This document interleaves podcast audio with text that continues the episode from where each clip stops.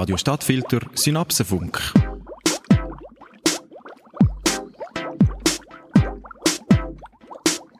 Gescheiter, du bist schlauer.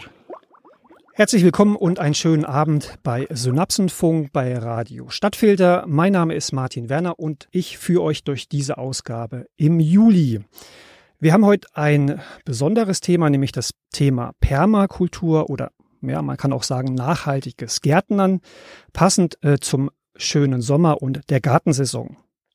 Gesellschaftlich, das wissen wir nicht erst seit Corona, stehen wir vor großen Herausforderungen. Es geht um Ernährung von immer mehr Menschen. Es geht darum, aber auch gleichzeitig die Natur zu bewahren und auch die Gemeinschaft zu fördern.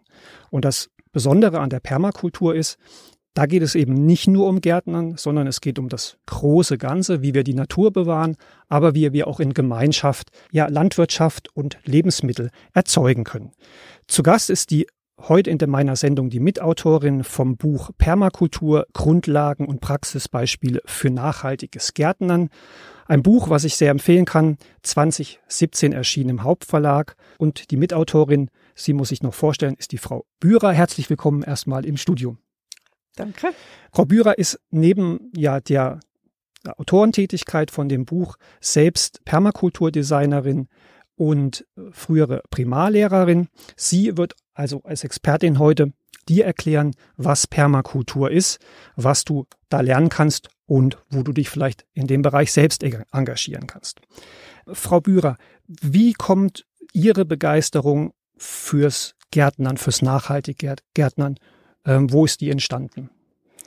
Das ist ein langer Weg. Der hat angefangen, wo meine, unsere Kinder auf die Welt gekommen sind. Weil wir nämlich dann angefangen haben zu überlegen, ja, wie ziehen wir unsere Kinder auf? Was geben wir denen zu essen? Wir haben dann eine selbstverwaltete Genossenschaft gegründet, Wohngenossenschaft gegründet und haben dort einen Garten gehabt. Und dort habe ich angefangen mit, also wir alle miteinander, wir sind drei Familien gewesen, anfänglich, nachher sechs Familien. Und wir haben alle Gehabt, wo wir gärtnert haben und wir haben dort den biologischen Landbau entdeckt und haben probiert, unser Gemüse für Kinder möglichst unbelastet aufzuziehen und diesen Kindern zu essen zu geben. Es ist nicht nur das Essen dort, sondern auch eben die erste Ökobewegung, die stattgefunden hat in den 80er Jahren, wo wir eben auch geschaut haben, dass wir nicht mehr viel Auto fahren, dass wir mit der Energie sorgsam umgehen, dass wir mit uns sorgsam umgehen und Permakultur habe ich dann erst viel später kennengelernt, weil ich dann nämlich auf dem Schulweg, wo ich Zeitung gelesen habe, gesehen habe, dass die Genossenschaft, Genossenschaft glaube ich, hart äh, Geburtstag gefeiert hat, etwa 30-Jährige. Und dann habe ich gedacht, oh, die haben sich zur gleichen Zeit gegründet wie wir. Bin dann nachher, äh, wo ich daheim war, bin, im Internet schauen, was sie so machen. Die sind ja da zur Wintertour. Und habe gesehen, dass die einen Permakulturkurs aus geschrieben haben auf ihrer aktuellen Seite. Und ich dachte, meine Güte, was ist das? Bin googeln und habe gesehen, dass das eigentlich das ist, was ich schon seit, seit den 80er Jahren mache. Also ich habe wieder einmal mehr die Überschrift viel später gefunden als das, was ich schon gemacht habe dazu. Und dann habe ich mich nach einem Kurs umgeschaut, weil ich gedacht habe, die Ausbildung wollte ich machen und habe dann im 2012 angefangen mit dem Grundkurs. Ja. Da sprechen Sie es auch gleich an. Also das wird ja vielen Hörerinnen und Hörern so gehen. Äh, Permakultur, was ist das denn? Sie haben es schon erwähnt, es ist in dem Sinne nichts Neues, sondern es vereint viele Konzepte, die bereits ja seit Jahrtausenden eigentlich unter uns sind. Man könnte fast provokant sagen, die, die länger unter uns waren und vergessen wurden, die jetzt äh, unter diesem Begriff neu zusammengefasst werden. Wie definieren Sie denn für sich in dem Buch Permakultur? Äh, da gibt es ja auch äh, sehr unterschiedliche Ansätze. Was ist so der Kern der Permakultur ausmacht. Wenn Sie beim Gärtner bleiben, dann ist es sicher der Bill Morrison, wo das Ganze in die Weg geleitet hat, wo sich nämlich in den 70er Jahren Gedanken gemacht hat darüber, was die Monokultur mit, dem, mit der Welt, mit dem Boden anrichtet und sich dann weiterbildet hat und bei den indigenen Völkern geschaut hat, wie machen es die, geschaut hat, wie macht es Natur und so ein Konzept erarbeitet hat, wo eben permanente Agrikultur geheissen hat, wo man eben sorgsam mit der Erde umgeht, wo man schaut, dass man von der, von der Natur lernt und so quasi die Ökosysteme, wo es in der Natur ja sowieso gibt, wo die Pflanzen miteinander leben und einander, aufeinander auch schauen. Das weiß man ja heutzutage, dass Pflanzen einander auch schützen und miteinander gross werden und aufeinander, miteinander, äh, aufeinander sorgen, füreinander sorgen heisst, sorry.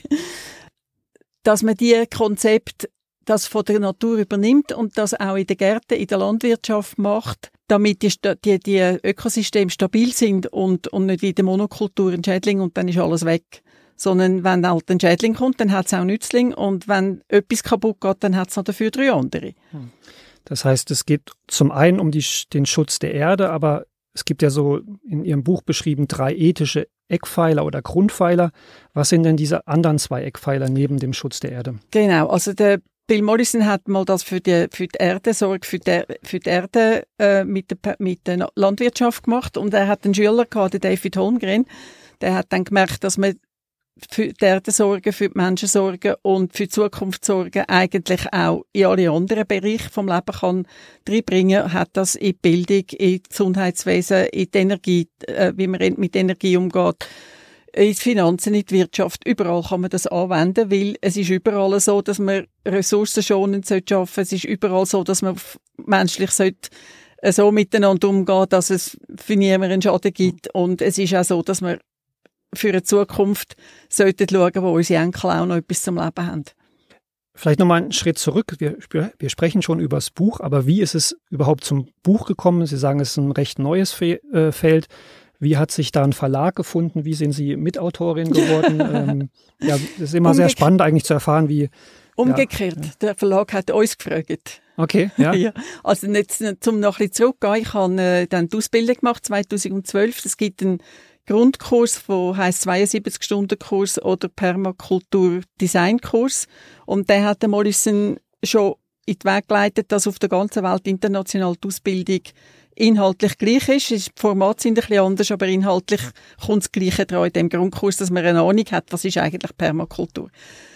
Ist sehr empfehl zu empfehlen zu machen, auch wenn man nachher eine nicht weitere Ausbildung machen will. Man hat dann so eine Grundlage, was, dass man weiß, oh, das heißt Permakultur. Und dann kann man eben weitermachen und kann eine Designerausbildung machen und für die Designerausbildung braucht man zehn Projekte, wo man kann zeigen, wie man Permakultur versteht und dass man sie versteht. Man wird begleitet von zwei Tutoren oder Tutorinnen, wo einem dann Hilfe, äh, Hilfe geben, um die richtigen Weg zu gehen und einem dann auch anmelden für, für die Akkreditierung, für die Diplomveranstaltung, wenn sie das Gefühl haben, oh, die Person hat es jetzt verstanden. Und die Ausbildung habe ich eben gemacht und habe, den Grundkurs habe ich in Österreich gemacht. Und in Österreich hätte man auch weitermachen aber die Planungskurs, wo ich verpflichtet gewesen wäre zum Besuchen oder verpflichtet gewesen bin zum Besuchen, die sind halt irgendwo in, in Österreich gewesen und mhm. Wer reist schon gern bis auf Wien für ein Wochenende und irgendwo dann noch in der Pampa raus, wo man nicht mit dem öffentlichen Verkehrsmittel nicht hinkommt? Ich muss sagen, das ist ein absoluter Verhältnisblödsinn, wenn ich die Kurs irgendwo in Deutschland, äh, in Österreich mache. Eigentlich müsste man doch in der Schweiz eine Ausbildung haben. Und dann habe ich eben mit einem, mit einem zwei Projekten von, von denen, die ich machen musste, habe ich geschaut, dass man die, äh, die Ausbildung in die Schweiz kann bringen und habe mit den damaligen Designer ein Handbuch geschrieben für die Ausbildung in der Schweiz, wo wir uns angelehnt haben als österreichische Handbuch und als deutsche Handbuch vor allem. Äh, die Deutschen sind sehr offen für die Zusammenarbeit und haben, haben sich gefreut, dass es da auch eine Möglichkeit gibt, um sich zum Designer auszubilden. Und das, dort sind wir eben so ein Grüppli gewesen, das geschrieben hat. Und der Kurt Forster, unser ältester, beste Permakulturist in der Schweiz, der hat die Anfrage bekommen vom Hauptverlag. Und er hat dann gefunden, er hätte jetzt doch gerade ein Buch geschrieben, er will eigentlich nicht nochmal eins allein schreiben, ob wir Lust hätten zum Mitschreiben. Jawohl. Und so ist dann das gegangen, dass wir ein Fünfer-Team sind man kann ja sagen, steile Karriere. Ne? 2012 den Kurs gemacht, 2017 das erste Buch zum ist Thema. Sogar 16 rausgekommen. Ja, genau, geschrieben vorher noch. Ja, ja 15 haben wir äh, 16 haben wir geschrieben. Ähm, genau, 17 ist rausgekommen. Zur Ausbildung kommen wir sicherlich auch nochmal zum Schluss sicherlich ein, ein spannender Punkt. Also wir haben, können wir nochmal festhalten, diese drei ethischen Grundpfeiler, Eckpfeiler, Sorge für die Erde, die Natur, Sorge für den Mitmenschen und Sorge auch für deine Zukunft, also fairer Konsum, weniger Konsum ist es, glaube ich, benannt im mhm. Buch. Und dann wird es ja ein bisschen kompliziert, also sozusagen von der Idee tatsächlich zum fertigen Garten gliedern sich ja an diese drei ethischen Prinzipien noch, sagen wir mal, zehn Grundsätze, Orientierungen, wie man so einen Garten oder Gartenprojekt nach Permakultur gestaltet. Und Sie haben im Buch noch mehrere Beispiele aufgeführt. Also das heißt, wir gehen ja oder wir sprechen ja vom Permakultur auf dem Balkon, über Permakultur in Gemeinschaftsgärten bis hin zu Permakultur in wirklich landwirtschaftlichen Projekten, landwirtschaftlichen Höfen oder gar ganzen Siedlungsprojekten.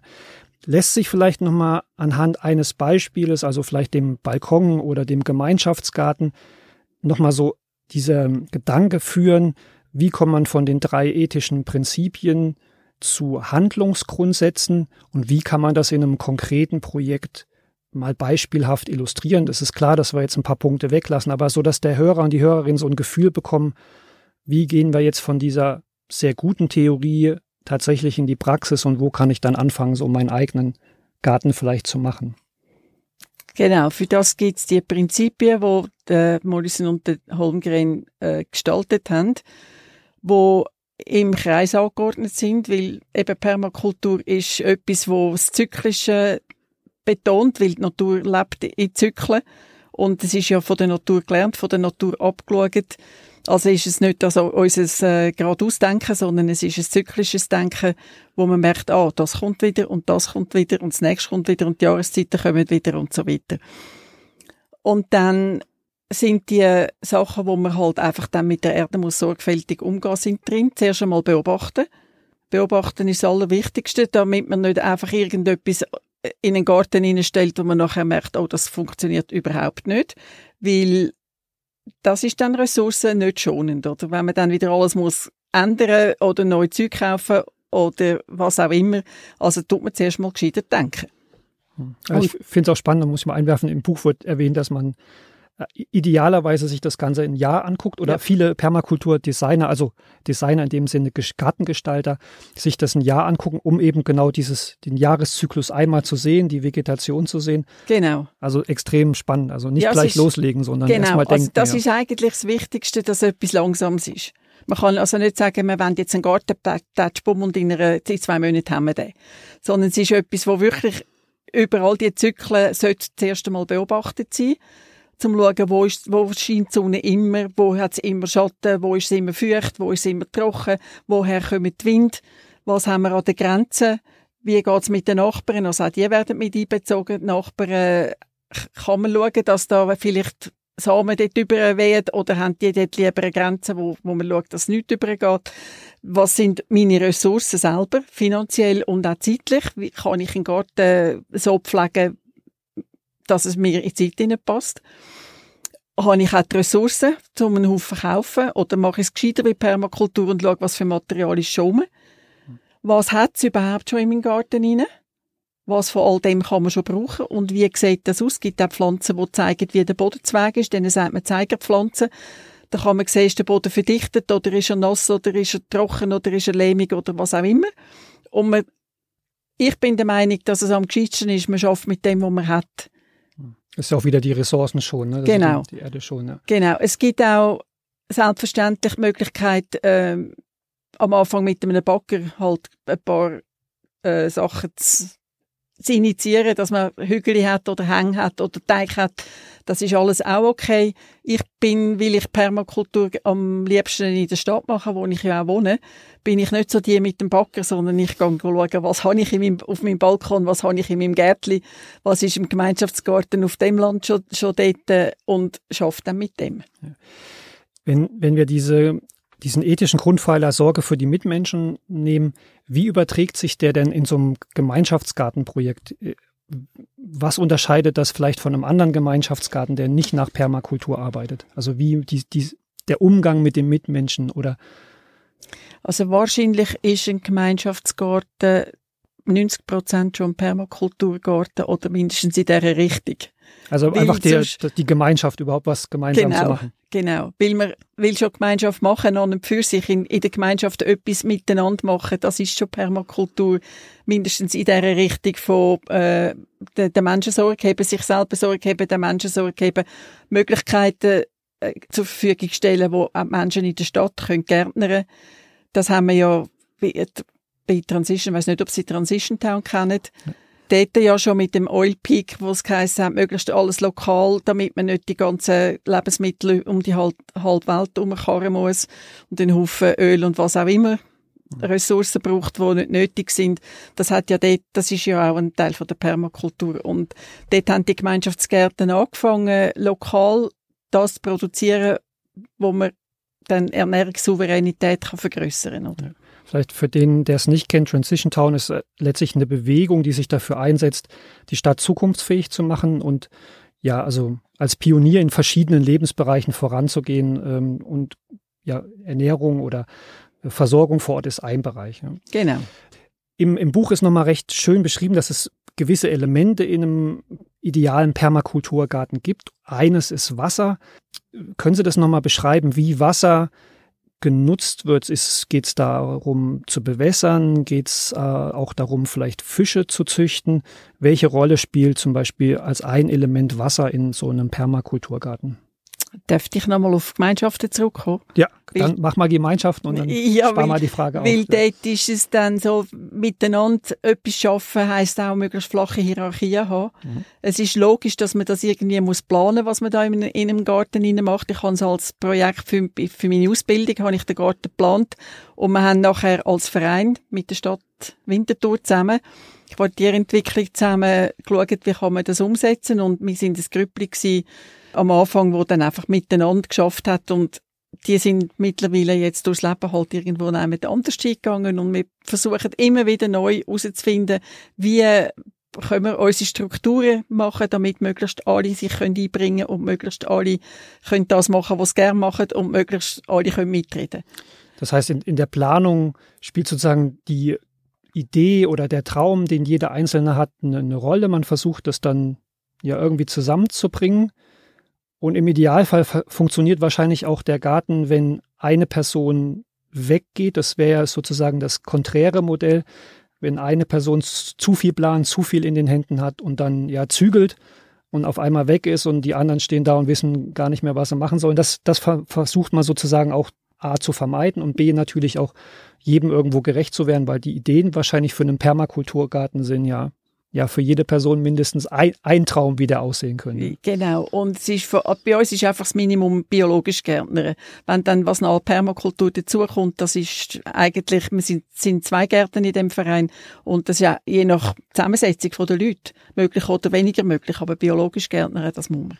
Genau, also biologisch Gärtner als Grundprinzip. Dann schaut man, was sozusagen die Leute einbringen wollen, können, was das, das Ziel vom Garten ist. Und man muss natürlich auch, wie Sie schon gesagt haben, schauen, was, was ist die Lokalität, was gibt überhaupt das Grundstück her, was, was bietet sich an, wie viel Platz hat man, das schreibt Sie, schreiben Sie auch im Buch klar. Äh, idealerweise hat man irgendwo Tier- oder Viehhaltung, aber wenn das Grundstück zu klein ist oder man sich nicht tagtäglich drum kümmern kann, dann fällt das natürlich weg. Genau. Was mir noch sehr schön gefallen hat im, im Buch ist diese Visualisierung. Man nennt das dann sogenannte Zonenpläne, wo man ja auch als Laie versucht, eben den, den Garten aufzuteilen in verschiedene Wirtschaftszonen anhand ähm, ja, der Gegebenheiten vor Ort. Wie, wie baut sich so ein Zonenplan mit der Idee der Permakultur auf?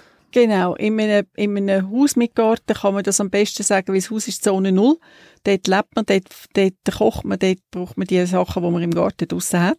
Und Zone 1 ist die Zone, wo die Setzlinge oder die Pflanzen sind, wo man am meisten braucht oder wo am meisten Pflege braucht.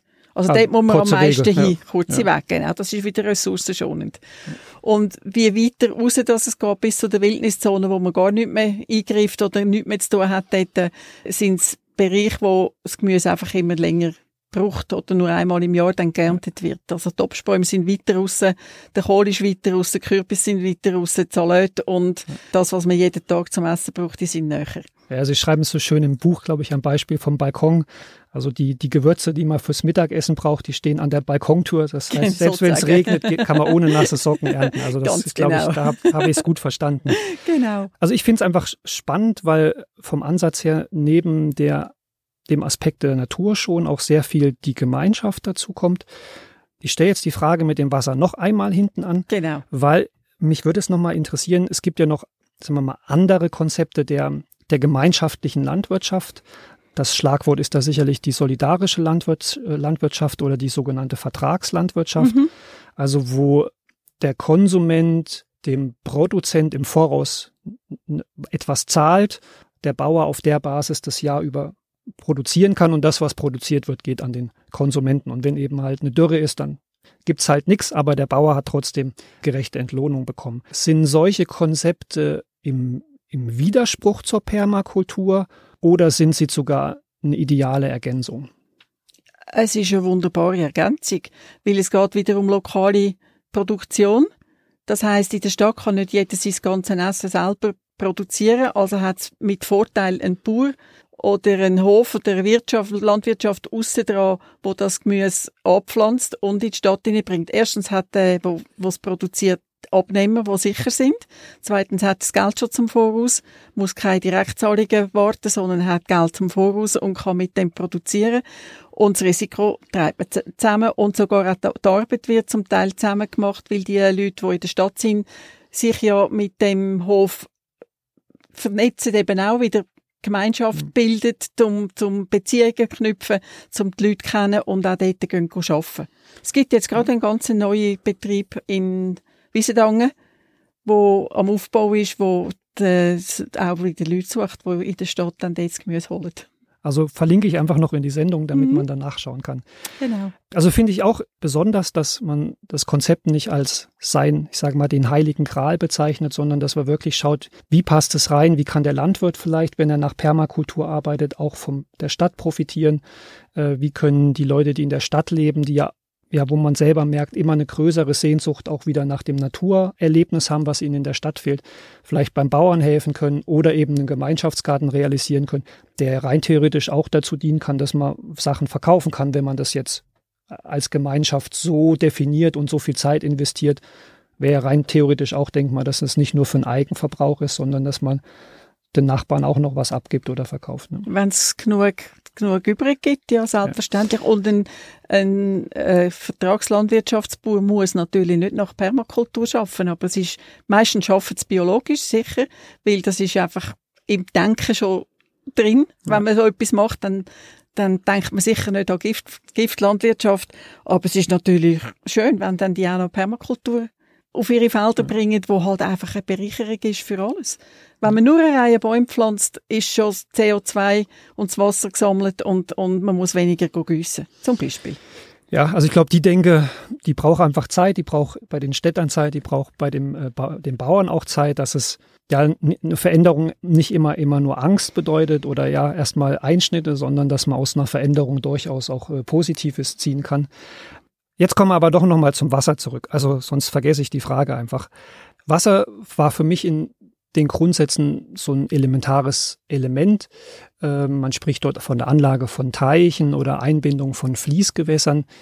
Warum ist Wasser so zentral? Es wird immer trockener. Wir müssen, also das Wasser, Pflanzen brauchen Wasser zum Wachsen. Dann muss man gießen in dem Fall, wenn es halt trocken ist. Gießen tut man, nimmt man das Wasser vom Hahn, wenn man nicht Regenwasser sammelt. Wenn man Regenwasser sammelt, hat man weicheres Wasser, wo man kann, äh, ohne, mit weniger Kalk, wo man kann Pflanzen gießen Also sammeln ist möglichst lange auf dem, auf dem Gelände. Behalten Wasser ist gut. Sammeln ist gut. Dann brauchen, sind, wenn man einen Teich machen kann, dann ist das auch noch ein Wärmeausgleich. Es gibt verschiedene mhm. neue Möglichkeiten von Wärme in, in den Garten zu bringen, um Sachen abpflanzen, die halt mehr Wärme brauchen. Ja. Genauso mit Stein oder mit, äh, mit ähm, Sonnenfallen. Es ist ein ausgeklügeltes System. So der, der Sepp Holzer, der pflanzt ja Käsebäume auf seinen 1000 Meter über Meer an, weil er einfach die entsprechenden Wärmemöglichkeiten geschaffen hat, dass ja. das Klima dort oben besser ist. Ja, sehr beeindruckend. Sehr beeindruckend. Das äh, werde ich auch, glaube ich, nochmal verlinken. Das ist ja so der ideale Permakulturgarten, vielleicht kann man es so bezeichnen, wo viel ja gelernt wurde von. Ne? Ja, es ist einfach, er macht viel mit Wasser, weil er halt einfach auf seiner Seehöhe Wärme braucht. Ja. Aber es ist nicht der ideale Permakulturgarten. Der ideale Permakulturgarten ist immer der, der schaut, was braucht es da am Ort. Ja. Und manchmal braucht es Wasser, manchmal braucht es halt vielleicht keinen Teich, weil es eh schon heiß genug ist. Ja. Das ist ein wichtiger Hinweis, da sehen Sie eben schon meine begrenzte Denke. Es gibt vielleicht auch nicht den idealen Permakulturgarten, Doch, sondern es gibt einen. Der, der, der muss an den Ort passen, sozusagen. Der, der an den Ort passt, wo genau der Ort widerspiegelt, das ist ein idealer Permakulturgarten. Ja. Aber es wird jetzt schwierig, wenn, äh, wenn ich den Ort nicht kenne. Äh, den Ort nicht kenne, zu sagen, das sind die idealen Komponenten, die genau. zehn müssen alle rein und die Zonen müssen alle rein und dann wird es schwierig. Genau. Das heißt, es gibt auch durchaus äh, Diskussionen, wenn ein Permakulturgarten fertig ist, unter den Permakulturdesignern, ob der jetzt schon fertig ist. Fertig ist er nie. Fertig ist er auch nie. Schon Nein, weil die ganze Sukzession, es gibt ja immer laufen wieder Veränderungen in so einem ja. System. Ja. Und dann muss ja, man eben, Bäume wachsen, ja. Genau, größer, und dann gibt es mehr Schatten zum Beispiel. Oder es gibt Pflanzen, wo, wo sich unendlich vermehren, wo man wieder muss schauen, dass andere auch noch Platz haben. Oder dann gibt es andere, die gar nicht kommen, wo man muss überlegen, warum kommen die nicht. Man muss wieder jedes Jahr immer neu denken und wieder das Gleichgewicht finden. Ja, da habe ich mich, glaube ich, verraten, dass ich selber keinen Garten habe, weil selbst in einem normalen Garten gibt es ja kein Ende, sondern Nein. es ist eine ständige Bewegung drin. Genau. Ich würde einfach nochmal zum Ende gerne zu der, der Frage kommen, wo man sich informieren, wo man sich ausbilden oder fortbilden kann. Das haben Sie am Anfang schon mal gesagt, Frau Bühr. Ich finde das, glaube ich, nochmal einen wichtigen Punkt, dem, dem Hörer mitzugeben, der Hörerin mitzugeben, äh, aus, ja, als Anreiz aus dem Gespräch heraus. Sie haben es angesprochen, man kann sich in der Schweiz mittlerweile ausbilden und fortbilden. Was können Sie denn da noch empfehlen, wo man, auf welche Website, auf welchen Verein sollte man schauen, wenn man sich dafür interessiert? Ähm, es gibt, wenn man nicht einen Kurs machen will, unendlich viele Bücher und unendlich viele YouTube-Filme, wo man etwas lernen kann. Dann gibt es aber eine Ausbildung, eben, die heisst 72-Stunden-Kurs oder Permakultur-Design-Kurs. Den kann man in der Schweiz machen. Am besten schaut man auf der permakultur.ch-Seite weil dort stehen alle Kurse, die Permakultur sind oder Permakultur ähnlich, die sind dort aufgelistet, auf der, bei der Agenda, glaube ich. Dann kann man auch auf der Ausbildungsseite schauen, was es alles braucht, um dann nachher Designausbildung zu machen. Und das Handbuch ist auch dort, das kann man dort abladen. Dann kann man, wie gesagt, auf der ganzen Welt Kurs machen. Man kann auch Online-Kurs machen, gibt's auch. Gibt in Australien, ich glaube Australien, wo Online-Kurse anbietet. Und dann, wenn man da einen, einen Designkurs macht, kann man auch den Designer in Deutschland machen. Oder wenn man einen, einen, einen Grundkurs in Deutschland macht, kann man Designer auch in Italien machen. Wobei die System äh, im deutschsprachigen Raum sicher untereinander ver verlinkt und, und kompatibel sind. Also fasse ich vielleicht nochmal zum Ende der Sendung zusammen. Ein Garten ist nie fertig. Es gibt den idealen Permakulturgarten, der zum Ort passt, zu den Menschen passt, die ihn umsetzen wollen. Es ist ein, ein Ansatz, der versucht, neben der, ja, der Schonung der Natur eben über biologische Landwirtschaft die Menschen einzubinden und den Garten oder die Lebensmittelproduktion so zu schaffen, dass sie zukunftsfähig ist. Es gibt verschiedene Ansätze, wie man planen kann. Da kann ich nur noch mal auf das Buch auch vom Hauptverlag verweisen. Ähm, also ein Ansatz, der jetzt erstmal fern ist, vielleicht der Stadt, aber den man umsetzen kann auf jedem Balkon, in Gemeinschaftsgärten in der Stadt und wenn man natürlich Grundfläche hat oder ja sich engagieren würde, auch in der eigenen Landwirtschaft oder sogar bei der Planung von, von neuen Siedlungen. Also ein Konzept, was sich, glaube ich, nicht erst seit Corona ähm, Aufmerksamkeit verschafft hat und vielleicht eben auch nochmal in der Situation, wo wir jetzt waren und auch noch sind, zeigt, wie, wie wichtig die lokale Versorgung ist, wie wichtig das äh, Miteinander ist in der lokalen Versorgung und eben auch das Miteinander mit der Natur. Darf ich da noch schnell ja. etwas einwerfen? Ja. Wenn man von biologischem Anbau redet, dann redet man meistens von einjährigem Gemüse, von biologischem Anbau darf nicht vergessen, dass in, in der Natur ein unendlicher Haufen anderes auch noch essbar ist. Ja. Dass man nicht Wildpflanzen und Bäume und Sträucher und Wildfrüchte und alles zusammen nicht, ja, nicht vergessen. Ja. Das ist noch, noch ein, ein, Satz zu wenig in dieser Sendung bis jetzt. Ja, das, ist auch noch ein guter Punkt. Ich ja. kann da auch noch verweisen, die, ähm, da geht es auch biologisch darum, wo kommt das Saatgut her, also äh, genau. äh, ist es wieder keimfähig. Da ist ja ein Akteur in der Schweiz äh, Pro Specia Rara und da kann ich nur auf die Sendung verweisen, die ich schon mal vor einiger Zeit gemacht habe mit Pro Specia Rara zum Thema Stachelbeeren. Saatgut züchtet, was eben sich wieder keimt und vermehrt, also über ein Jahr hinaus äh, nutzbar ist, was ja auch ein zentrales Element für, für die Natur und die Permakultur ist. Gut, Frau Bührer, dann sage ich herzlichen Dank. Wir sind mit unserer Zeit am Ende. Ja, für die Zeit, fürs Engagement und ja, vielen, vielen Dank, Frau Bührer. Gern, es macht Spaß. Dann sage ich dir auch herzlichen Dank fürs Zuhören heute Abend beim Synapsenfunk. Ja, wir hören uns wieder in vier Wochen, bei meiner Kollegin schon in zwei Wochen. Ich wünsche euch noch einen schönen Sommer, bleibt uns treu. Ade, euer Martin Werner. Radio Stadtfilter Synapsenfunk.